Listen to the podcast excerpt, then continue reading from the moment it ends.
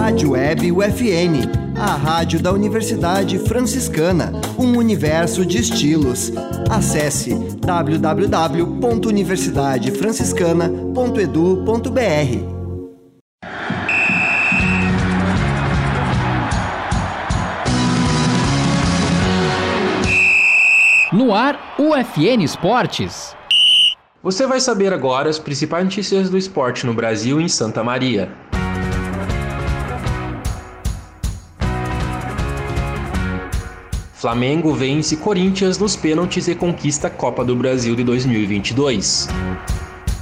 Novo Horizonte garante três títulos na Iber League em Porto Alegre.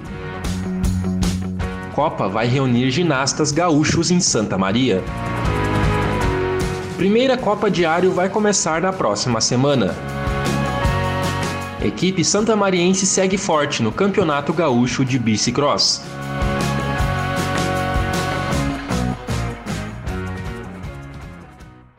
Este é o programa UFN Esportes, produção e apresentação do acadêmico de jornalismo, Matheus Andrade. O Flamengo é tetracampeão da Copa do Brasil de 2022. Após um empate em 1 a 1 com a bola rolando no Maracanã, na quarta-feira, dia 19, o rubro-negro venceu o Corinthians nos pênaltis, no jogo de volta da decisão. O primeiro jogo, na Neoquímica Arena, acabou em 0 a 0. Após Pedro abrir o placar no início do primeiro tempo, o Corinthians empatou na reta final com Juliano, que saiu do banco de reservas na segunda etapa. Nos pênaltis, o Flamengo chegou a ficar atrás do placar, após Felipe Luiz parar em Cássio. Mas se beneficiou com os erros de Fagner e Matheus Vital. Rodinei foi responsável por converter a cobrança que garantiu a taça. O Novo Horizonte conquistou três títulos e também chegou às outras decisões da Iber League, disputada em Porto Alegre. O time de base Santa Maria foi campeão na Série Ouro, no Sub-8 e do Sub-10, e na Série Prata do Sub-13. No Sub-8, Rodrigo Moreira foi eleito o melhor treinador, e no Sub-10, o prêmio individual ficou com o técnico coordenador da geral da equipe, Guilherme Rui. O Novo Horizonte também garantiu outros três vice-campeonatos, que dão direito para disputar a fase nacional da Iber League, que ocorre em Campinas, São Paulo. O time foi o segundo colocado na Série Prata do Sub-7, na Série Ouro do Sub-11 e na Série Ouro do Sub-14. O Centro Esportivo Municipal vai ser palco da Copa Amistosa Tapete Mágico, no dia 20 e 20 a 29 de outubro. O evento começa às duas da tarde. A competição vai reunir mais de 80 ginastas gaúchos, a entrada é gratuita e aberta à comunidade. Conforme a técnica Roberta Padilha, a Copa vai contar com arbitragem credenciada pela Federação de Ginástica do Rio Grande do Sul. O evento também vai contar com a participação de ex-ginastas da seleção brasileira, Gabriela Paixão, que vai fazer uma apresentação de gala na abertura.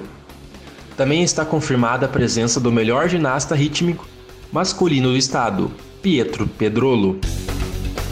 A primeira Copa Diária de Futsal começa na próxima terça-feira, dia 25.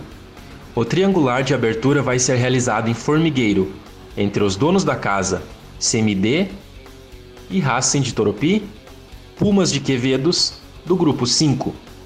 Pela ordem, o triangular seguinte a ser disputado vai ser do grupo 4, em Faxinal do Soturno. Em novembro ocorrem os confrontos do grupo 3, e no dia 15 de novembro os duelos do Grupo 2, em Cacequi. No Grupo 1, sediado em Júlio de Castilhos, ainda não há uma data oficial. A organização do torneio é da Panis Eventos Esportivos. Após período de inscrições e congresso técnico, o foco é alinhar todos os preparativos para que a bola comece a rolar. Nove pilotos da Associação Santa Mariense de Bicicross foram a Bagé para disputar a sexta etapa do Campeonato Gaúcho. Seis deles subiram no pódio. A competição contou pontos no ranking estadual e serviu como preparação para o Campeonato Brasileiro, que vai começar nos dias 5 e 6 de novembro, em Ivoti. Giovanni Martins foi o primeiro lugar na categoria especial masculino, Yasmin Fagundes, primeiro na especial feminino, e Diego Codevilla, segundo na Chrysler 40 e 44 anos. Na Novatos, 30 anos mais, Marlon Taborda foi o segundo, Thiago Amaral o terceiro e Matheus Bortoluzzi o quinto. Jorge Araújo ficou com terceiro nas aspirantes. Rafaela Cadevila foi a quarto, da 9 a 10 anos. E Jorge Fagundes ficou em quarto no Cruising 50 anos mais.